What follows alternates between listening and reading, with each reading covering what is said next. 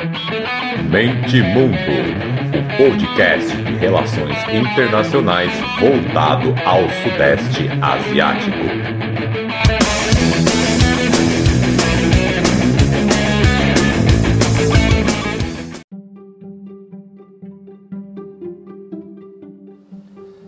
Fala galera, podcast Mente Mundo na área. Vamos começar, vou deixar os recadinhos sempre pro começo. Então, recadinho 1, vamos lá, os de sempre, não me xinguem.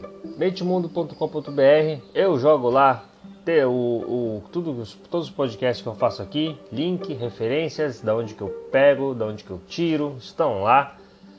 Recadinho é catarse.me barra Mentimundo. Coloca o link aqui no episódio aqui. Quem puder colaborar, comprar um microfonezinho para ficar menos chiado aí na orelha de vocês. É, temos também mais um recadinho que é temos um grupo no WhatsApp para falar de relações internacionais all night long. Então quem quiser também faça uma contribuição de um, um realzinho por microfone que aí você já tem direito a participar do grupo para viciados em RI. E é só, então vamos que vamos. Deixando os recadinhos bem curtos, né? Que eu sei que é meio chato ouvir todo o episódio a mesma coisa, mas é necessário. Então siga a gente nas redes sociais lá, Mente Mundo 1 no Instagram e no Twitter. Quem quiser também tem uma newsletter, que aí eu mando esses textos para seu e-mail. O, o, mais, mais mastigado que isso impossível, o, o, o texto vai até você, você não precisa entrar. Olha que maravilha. Aí só mandar e-mail de vocês que eu coloco lá na newsletter, tem mais de 100 pessoas lá, bacaninha, as pessoas recebem, bonitinho. Então é isso aí. Vamos para o episódio de hoje, que é o ASEAN News 39 e a queda de braço entre o governo e o exército de Myanmar. Simbora!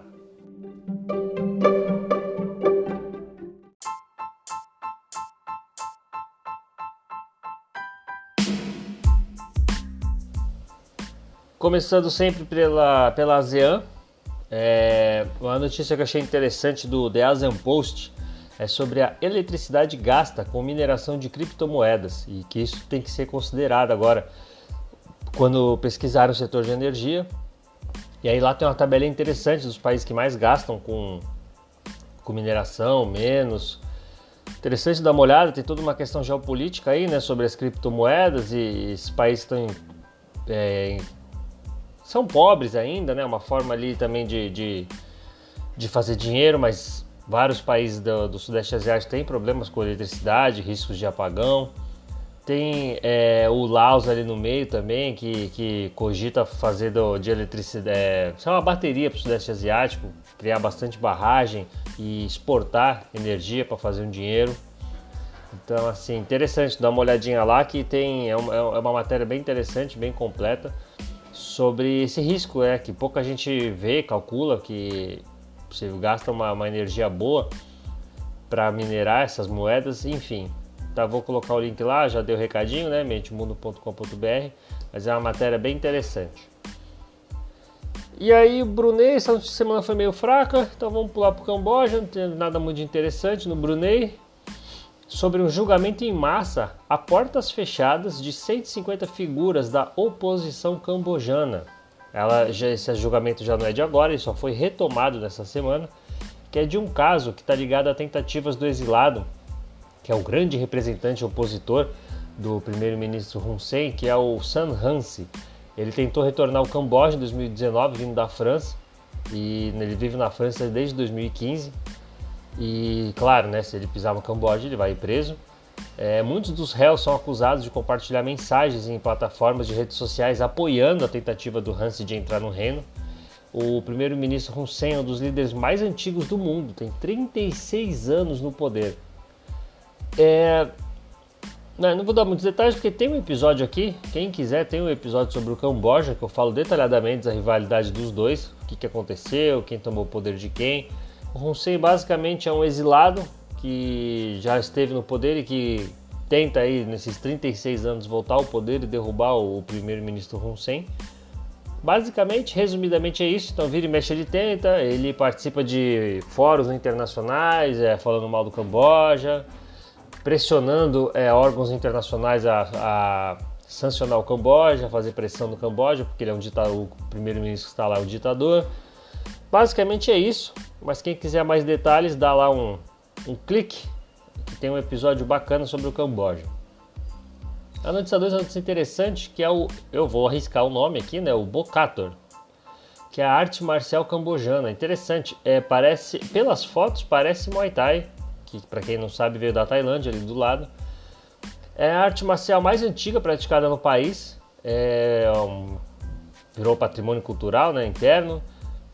É, é, uma, é uma arte que usa cotovelo, joelho e soco, então e também algumas armas. Então é algo parecido com o Muay Thai, como vocês podem ver. É usado por combatentes de guerras passadas, em impérios antigos. E aí também os, os, os mestres né, dizem também que é uma fonte de entretenimento, mas também de prática espiritual. Então tem aquele que ali de Kung Fu no meio também, né? É, aí tem uma, tem uma, matéria com um dos principais é, mestres da, dessa arte marcial no país. Tem uma matéria interessante lá, dei uma lida, cliquei no link lá, que, que é bacana de ver, ver as fotos também. E o que, que ele está fazendo? Ele está juntando outros mestres, coletando informações e escrevendo, tentando compilar, fazer um, um livro sobre essa arte marcial e tentando preservar, né? Então ele está compartilhando tudo. Aí tem pegar um trechinho aqui que ele diz assim: ó, abre aspas pro rapaz. Temos lutado nos últimos 10 anos para dizer a todos que isso aqui é nosso. Precisamos anotar as técnicas, precisamos colher e não só usar o que é meu, porque temos muitas informações por aí. Então é isso. E é um esporte reconhecido pela World Martial Arts e vai ser incluso agora em 2023 nos Jogos do Sudeste Asiático. Então assim, tem o seu, seu, o seu reconhecimento ali na região. Vale a pena procurar para quem está quem tá, tá curioso, jogar no YouTube, procurar que, que é legal. E aí tem um ponto importante também que por que, que é difícil? Por que, que tão, estão sendo uma arte tão antiga? Por que, que eles estão, ah não, é, precisamos recolher informações, escrever livros? Porque naquele governo bacana do Khmer Vermelho, que dizimou 25% da população, tudo era proibido. E obviamente que esses livros, a arte marcial era proibida, e obviamente que livros, tudo sobre ela foi, foi jogado fora, foi queimado, enfim. É por isso que agora estão tentando recolher e, e reviver isso, isso, isso aí que foi é, tentado, né, foi apagado durante bons anos ali do governo do Khmer Vermelho. Então é isso aí. Sobre o Camboja é isso. Singapura também fraquinho. Procurei as notícias, nada de muito interessante. Então já vamos pular rapidinho.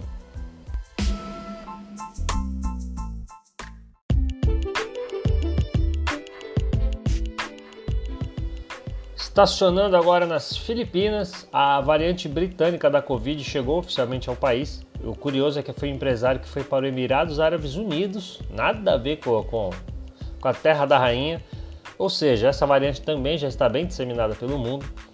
Aí lá nas Filipinas ainda vigora o lockdown aí severo, a quarentena severa para quem volta para o país. São 14 dias em casa com o governo de olho. Então esse empresário aí provavelmente não vai passar para muitas pessoas, mas é um alerta e tem também agora esse, esse estudo sendo feito sobre a variante brasileira, né, do, do Amazonas. Enfim, isso é outro assunto, é outra perturbação, mas é isso. Então isso é um alerta que a variante aí do britânica já está pelo mundão aí, já não tem mais muito o que fazer. A notícia 2 para não deixar, para manter a tradição, né? Para manter a tradição, vamos, vamos comentar um, um, um absurdo do presidente Duterte, que é, já existe há um bom tempo rumores no país de quem vai suceder, lá que ele já tem idade, ah, que já vai acabar o mandato dele, embora, né? Eu, eu nunca duvido aí que vai haver uma manobra, porque assim, o, o, o Putin lançou um precedente, né? Se você quiser se perpetuar no poder, você muda uma vírgula na Constituição e fala, aí galera, zerou, hein? Ó, tá vendo essa vírgula aqui? Tava aqui, não tá mais. Então, a Constituição é nova, zerou o número de mandato, vambora, vou concorrer. Então é isso aí. Então, é, não duvido que né, uma pessoa como o Duterte possa fazer algo assim, mas o fato é que sempre se especula quem vai ser o seu sucessor. E esses tempos tem sido ventilado que a sua filha poderia sucedê-lo, e ele mandou uma frase curta, rápida, direta, já para acabar com as esperanças do povo, dizendo que presidência não é trabalho para mulheres. Então é isso aí, né? Não tem muito o que dizer. Vindo dele, É normal, vindo dele não é nem extremista, porque ele já disse tanta coisa pior. Então é isso aí, o do, o do tertão aí da massa.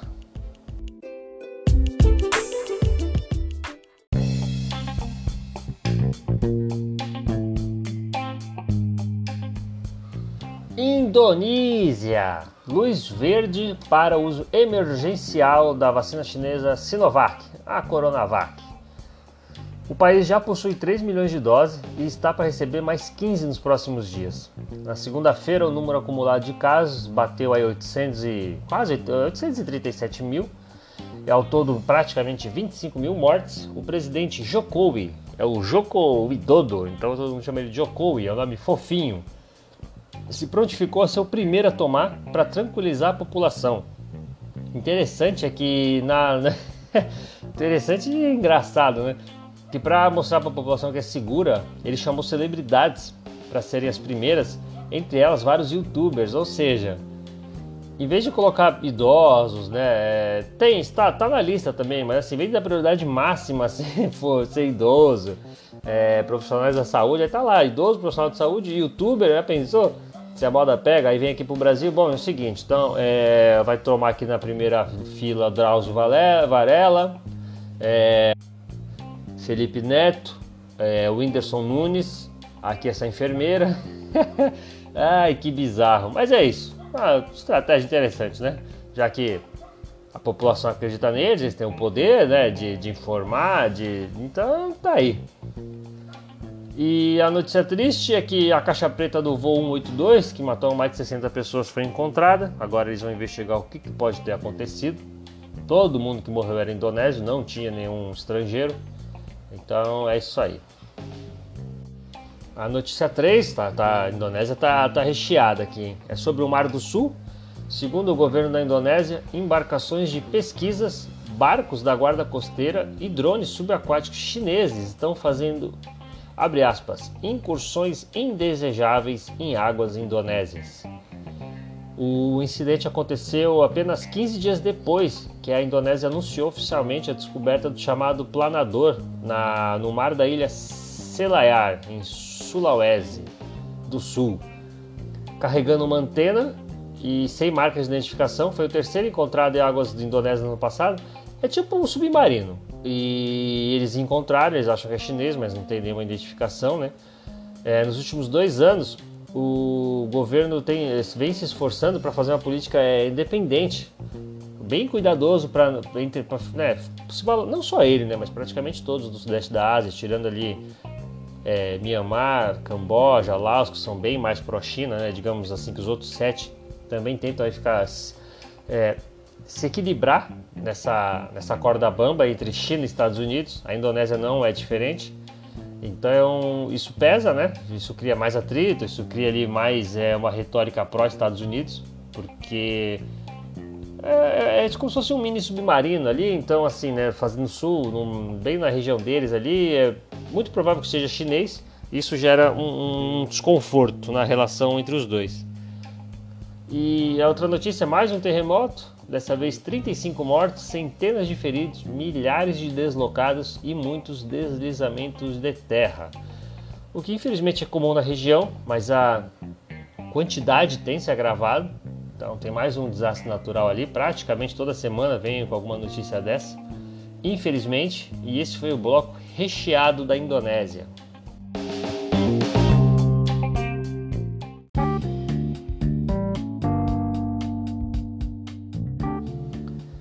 Chegando no Laos com o anúncio de um novo secretário-geral do país, hein? Quem é que vai, quem é que vai dar essa notícia? Aqui tem informação. Aqui é, informa que trocou o líder do Laos. Em lugar nenhum do mundo você vai ver isso.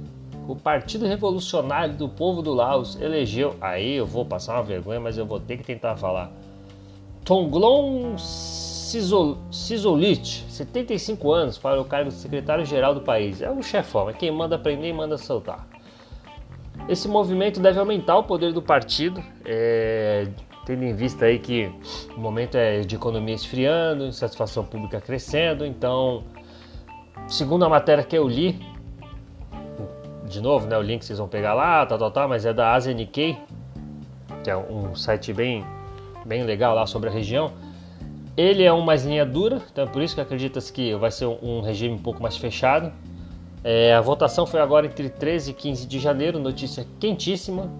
E lançaram um novo plano de desenvolvimento socioeconômico de 5 anos, apresentando na convenção uma meta de crescimento de 4% nesse período e aumento de reservas de moeda estrangeira é, para três meses ou mais das importações. O partido também anunciou uma política de atração de investimento nacional e internacional para tentar sair da lista de países menos desenvolvidos das Nações Unidas. Para reconstruir a economia, o Laos deve promover ainda mais projetos de desenvolvimento de infraestrutura em grande escala, como a construção de barragens, ferrovias e rodovias expressas, enquanto países como Tailândia e Vietnã é, estão intensificando os programas de investimentos ali e empréstimos para o Laos, a China também desempenhando um papel financeiro violento ali, é, porque o país está numa localização estratégica, né? E tem um grande, está criando um grande programa agora de desenvolvimento de infraestrutura, só que tem um porém, né? Já linko aqui com a notícia 2. É, eles anunciaram a criação de quatro barragens ao mesmo tempo essa semana também, com o anúncio do novo governo. Mas tem um porém que é o endividamento externo. A China já tem praticamente toda a rede elétrica do país já está na mão da China. Eles tiveram que ceder por não conseguir cumprir, né, com as suas, os seus empréstimos, né, com, com problema financeiro, enfim. Então assim, é um equilíbrio difícil você você intensificar, é você criar uma grande um grande new deal, né? Sem poder financeiro, você ficar na mão das potências estrangeiras que vão te emprestar o dinheiro. Então Laos passa por esse problema aí que a soberania dele fica em xeque quando justamente quando ele tenta é, sair né, do estado de pobreza, enfim. Então ficar de olho no Laos aí.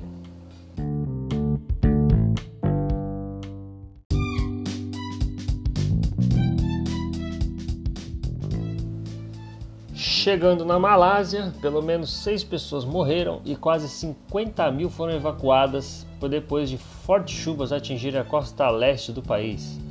Quase 50 mil pessoas tiveram que deixar seus lares, ou seja, outra tragédia na região e isso tudo que já vemos toda semana.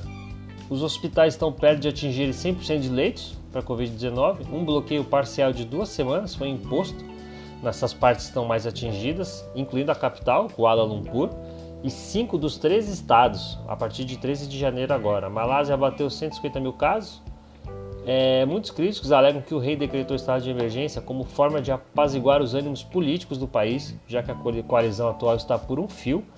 Então imagina, com esse cenário de Covid, com leitos batendo 100%, ainda tem que organizar e fazer novas eleições. Então muita gente viu também nesse ato sanitário do rei uma medida política, o que tem também né, seus prós e contras, porque uma situação dessa fazer uma eleição é muito complicada, mais num país sem infraestrutura, né? um país que não é, não é uma Suíça, que é meia dúzia de pessoas, então assim, uma eleição aglomera. Enfim, todo esse problema, então a Malásia está com esse caos aí, ainda passando por desastres naturais. Caótico, caótico.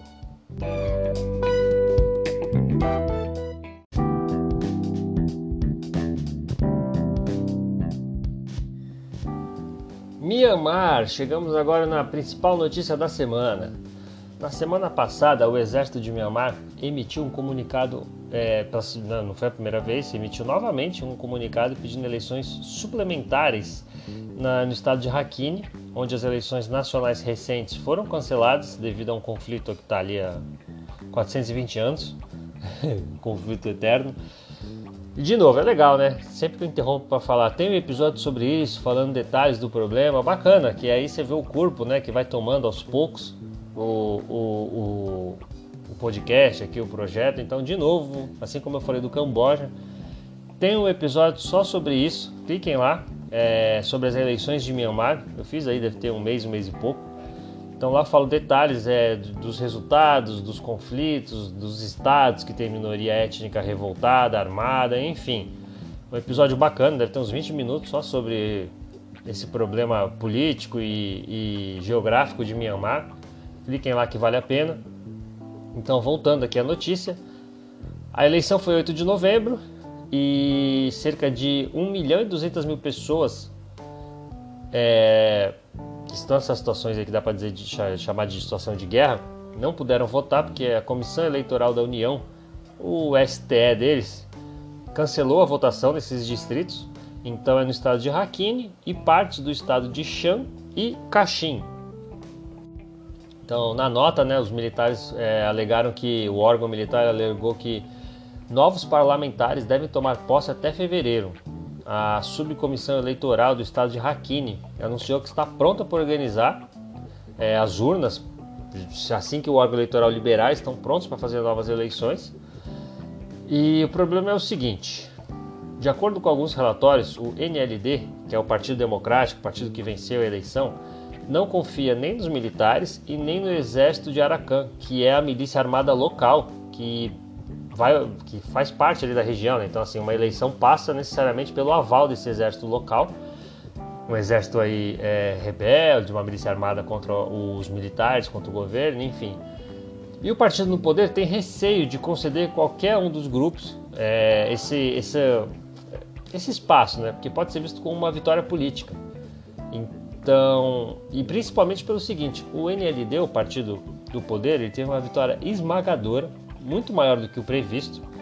O partido que é dos militares sofreu uma derrota violenta porque é uma forma das pessoas na, na, nas urnas dizerem que não querem mais os militares se metendo na política, lembrando que a Constituição de Myanmar obriga que 25% do, do Congresso seja militar, que mudanças constitucionais só ocorram com mais de 75% de votos, ou seja, nada passa sem o aval deles. Então, assim, os militares têm um partido para concorrer, para, digamos assim, que 25% é deles, mas eles têm um partido que é para ganhar além dos 25%. Aí tomaram uma surra eleitoral, então essa o que o, o opositores, analistas alegam é que a pressão por terminar, por fazer eleições nessas outras regiões é para tentar ganhar um pouco mais de voto, mais, mais cargo, mais assentos, né? Só que são regiões complicadas, tem milícias locais, é, aí, sei lá, as fraudes podem ser maiores, enfim. O exército saiu desmoralizado das eleições de novembro, o partido, o NLD, saiu fortalecidíssimo. Então, para o partido é mais interessante que essas regiões continuem como tá, porque são regiões em conflito, em guerra, vira e mexe tem atentado terrorista, bomba, é, carro-bomba, é, homem-bomba, vira e mexe tem denúncia de crimes contra a humanidade por parte do exército. Então, assim, já que é uma região em guerra mesmo, deixa como tá por medo aí do, do, do, resultado que possa vir das eleições e do, de como vai, vai ecoar dentro e fora do país. Então, basicamente, Mianmar é isso.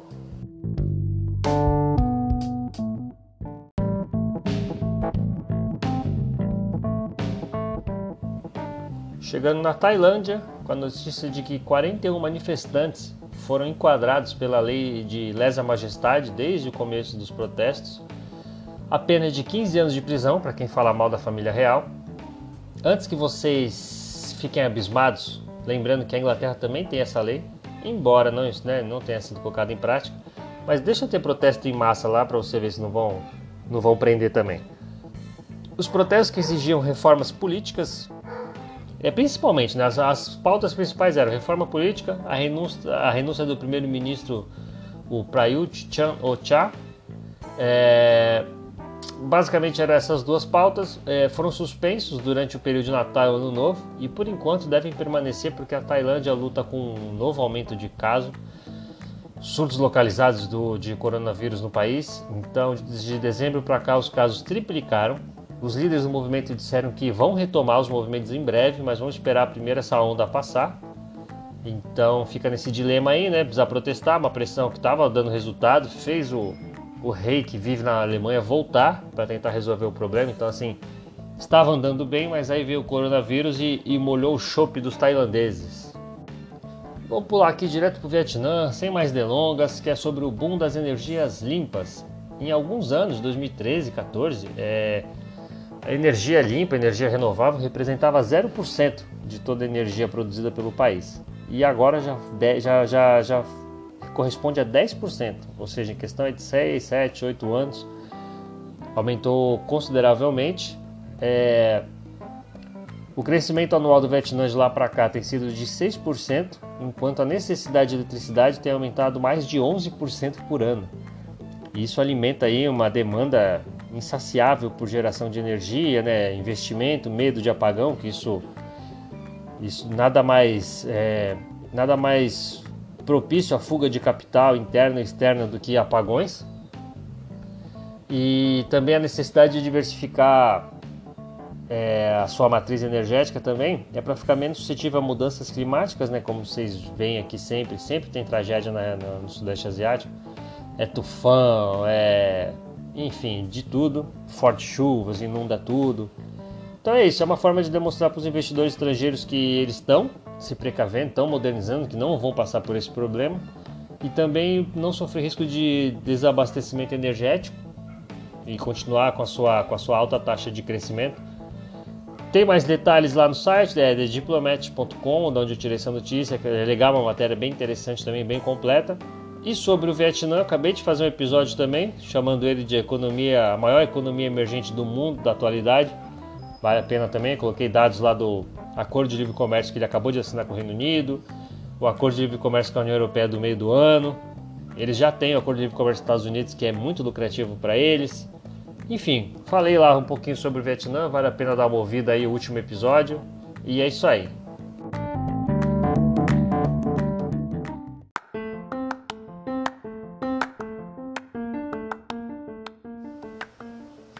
Bom, galera, é isso. Estou sem ideia de dicas da semana. Para não dar dica furada ou meia boca, não vou dar dicas. Então é isso. Espero que vocês tenham gostado. É, indiquem para os amigos, compartilhem, curtam e fortaleço aí o projeto. Quem puder colaborar, agradeço muito. Ficaria muito feliz de elevar o nível, a qualidade aqui do projeto. Então é isso, muito obrigado. Daqui uns dias estamos novamente com mais um episódio maroto.